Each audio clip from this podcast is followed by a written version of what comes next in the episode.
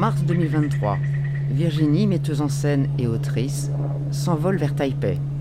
Elle rend visite à Muriel, qui a quitté la Bibliothèque nationale de France pour rejoindre son épouse à Taïwan. Pacifique, mais inéluctable. La promesse de Xi Jinping de réunifier Taïwan, avec la Chine tient tout autant de la menace. À l'occasion de l'anniversaire de la révolution de 1911, qui a fondé la République de la production mondiale de semi-conducteurs. Le bureau français de Taipei réitère l'importance de la paix dans le détroit de Taïwan. Quelques heures après le tremblement de terre, des équipes de sauvetage s'affairent au milieu des débris.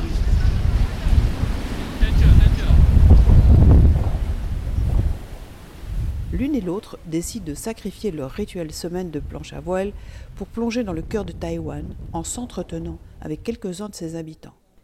À partir d'une question apparemment iconoclaste, avez-vous fait votre sac de survie? Avez-vous fait votre sac de survie? S'esquissent des fragments d'une nation où la démocratie n'est pas un vain mot. Et que contient-il? Rock Taïwan, la singularité d'une île, est un podcast modeste et subjectif, une tentative de décryptage d'un pays objet de tous les regards. Il y en a un qui a fait son sac, alors je suis, je suis scotché. Marie Turpin, française à 30 ans. Elle est ingénieure produit vélo de route pour Decathlon à Taichung depuis septembre 2022. On était près du Sun Moon Lake euh, et on était allé en vélo donc on s'est couché hyper tôt et moi je dormais pas encore et j'ai pas trop compris ce qui se passait dans mon lit. Et c'est après on reçoit tout de suite un texto du gouvernement et donc là j'ai compris et je me suis dit c'est vrai que là j'aurais si c'était plus intense comme euh, secousse je n'aurais pas su quoi faire. Là c'était une petite secousse mais dans ce week-end-là, il y en a eu plusieurs et à chaque fois, il y a eu cette alerte. Et des fois, avant même qu'on ressente la secousse, je sais pas, les textos arrivaient peut-être au moment où l'autre secousse arrivait. Mais euh, pour moi, c'est hyper utile. Là, c'était des petites secousses, donc pas grave. Mais euh, s'il y a un moment, un tsunami qui se déclenche, au moins, je me dis qu'ils sont aussi capables de, le, de, prévenir. Ou s'il y a une autre, euh, un autre danger aussi qui arrive, je me dis au moins, ils sont capables de prévenir. Donc je l'ai pas vu comme quelque chose d'invasif. Moi, je me suis enregistrée au bureau des Français de l'étranger mais pas du tout sur euh, quelconque. Après, notre numéro de téléphone ici, il est lié à tout. Je pense qu'il est même lié à notre carte euh, de résident, euh, certainement à notre carte de sécu, donc oui, je dois être enregistré, c'est sûr, quelque part. Mon sac de survie? Non, pas du tout. Peut-être qu'on se sent moins en danger parce qu'on est sur la côte ouest, comparé à ceux qui habitent autour de Taitung, par exemple.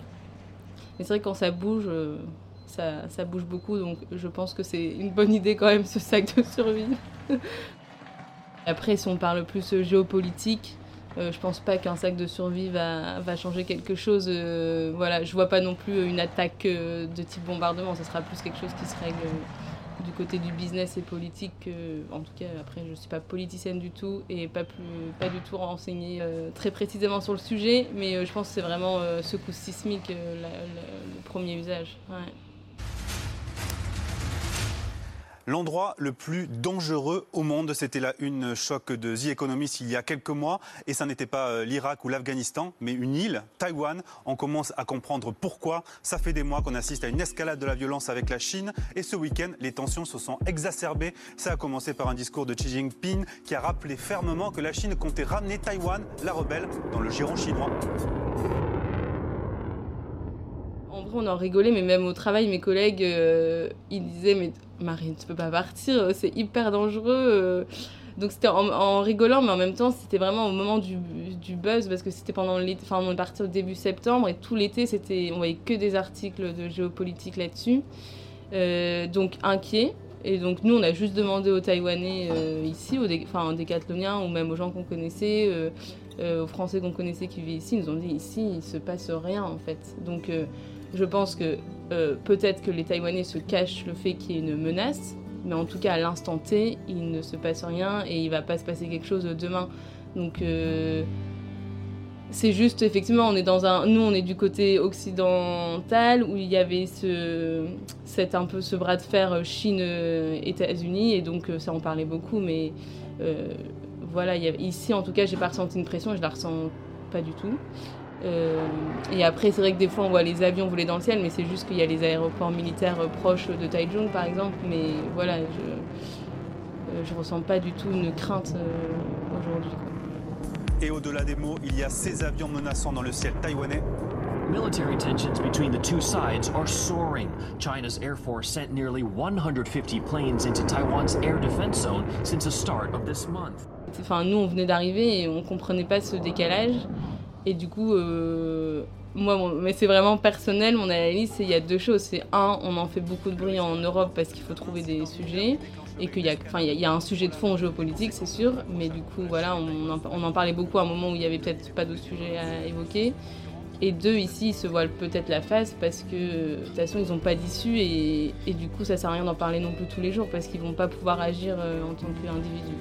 Alors Taïwan est en train de devenir l'équivalent de Berlin ou de Cuba pendant la guerre froide, une zone de tension où s'affrontent les deux superpuissances avec un risque de guerre totale. J'arrive même pas, à me... enfin, même pas à me rappeler d'avoir vu un Taïwanais énervé. Euh... Enfin, à part euh, vraiment le... si j'enlève les voitures, les scooters, les vélos. Donc c'est dingue et... et, même au travail, euh, ils vont pas s'énerver quoi. Euh, ils vont, je pense qu'ils vont garder pour eux. Et du coup, plus tard, ça peut créer euh, une, petite ébullition. Euh, donc au travail, non, c'est plus, il faut, il faut comprendre comment ils ont été éduqués. Comme nous, on a été éduqués, on est formaté par notre système d'éducation. Et eux, ils ont été éduqués, ils ont aussi été formatés.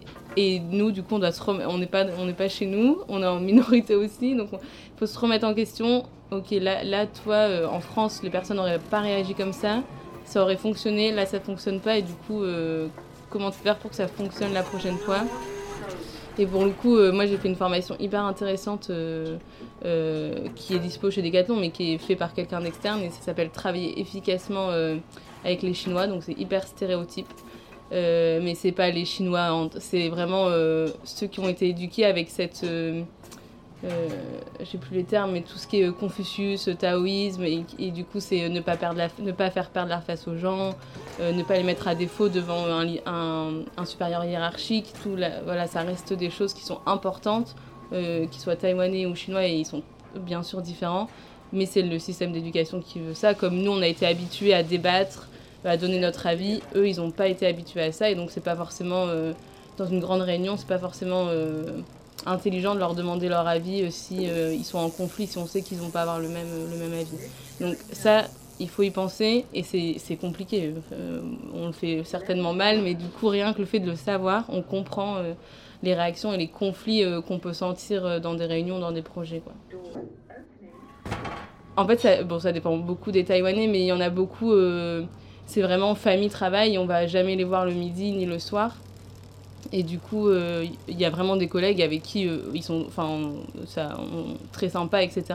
Mais ils vont jamais venir à un verre le soir, etc. Alors qu'en France, on aime euh, bien au moins une fois par semaine aller boire une bière, un after work après, après le travail. Ici, ça va marcher, mais juste avec les gens qui n'ont pas d'enfants. Et ils sont très centrés famille. Dès qu'ils ont des enfants, c'est d'abord leur fils, leur fille, enfin les enfants. Il faut être à l'heure pour les chercher, etc. Donc il euh, y, euh, y, a bien sûr la relation au travail, euh, je pense, qui est importante pour eux comme objectif de réussite, etc. Comme, mais il y a aussi ce côté famille qui est prioritaire avant tout et avant peut-être les relations collègues, je trouve. Moi, la relation que j'ai dans mon expérience décathlon, du coup, on a vraiment très bon équilibre euh, pro-perso, même pour les Taïwanais. Je pense que c'est pour ça que certains aiment bien travailler chez Decathlon, notamment euh, les parents euh, qui ont des enfants. On a, voilà, c'est un peu comme en France, on arrive à 9h et on peut repartir à 18h. De temps en temps, effectivement, on est sur un projet, c'est impossible de faire 9h, 18h. On, on va avoir des coups de boost, on va travailler plus le midi, le soir. Mais euh, pour le coup, les Taïwanais qui travaillent chez Decathlon, et bah, c'est un peu pareil en France, c'est cet équilibre pro-perso qu'ils recherchent. Et aussi la possibilité de pouvoir faire du sport, notamment sur les pauses du midi qui, sont, euh, qui peuvent être plus longues euh, si, si, on choisit. Et du coup, c'est aussi le retour que j'ai des collègues taïwanais, c'est que s'ils travaillaient peut-être ailleurs, ils bosseraient plus, plus longtemps peut-être le soir, même le week-end, notamment quand il y a des jours fériés qui on doit bosser le samedi. Nous chez Decathlon, on a les jours fériés, mais on ne travaille pas le samedi d'avant. Donc ça, euh, ça c'est assez confort. Euh, par contre, euh, ils sont peut-être moins bien payés que dans d'autres boîtes taïwanaises où le rythme est plus soutenu. Chez Decathlon en France, on a, on, en fait, on nous demande de dire non, d'avoir ce, ce qu'on appelle un, un petit un courage managérial. C'est un très beau mot, mais Juste, on nous, demande tout le temps notre avis et des fois, même trop, des fois on se dit, mais là, j'ai pas d'avis, en fait, c'est pas mon sujet, j'ai pas envie de le donner, il est pas construit.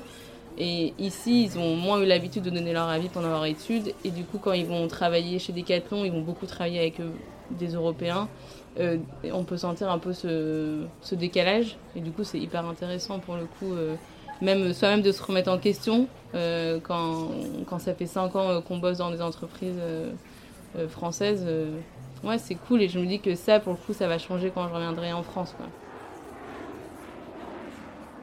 L'île, elle regorge de choses à faire et que c'est pas une île très grande, mais en fait, il n'y a pas besoin non plus d'aller ailleurs pour découvrir. Il y a vraiment mille activités et euh, bah, ça, du coup, moi, je trouve ça super cool et je trouve que c'est vraiment un super pays pour vivre.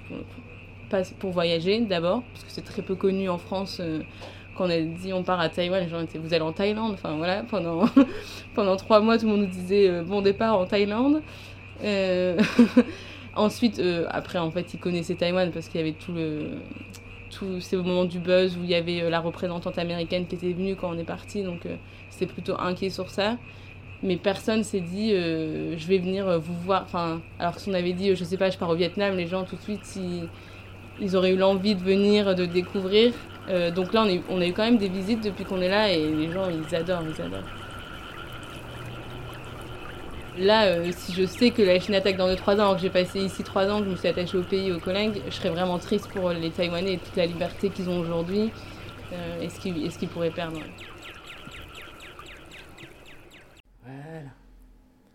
Vas-y, envoie la vidéo. Ouais, Attends, faut juste que je mette du son.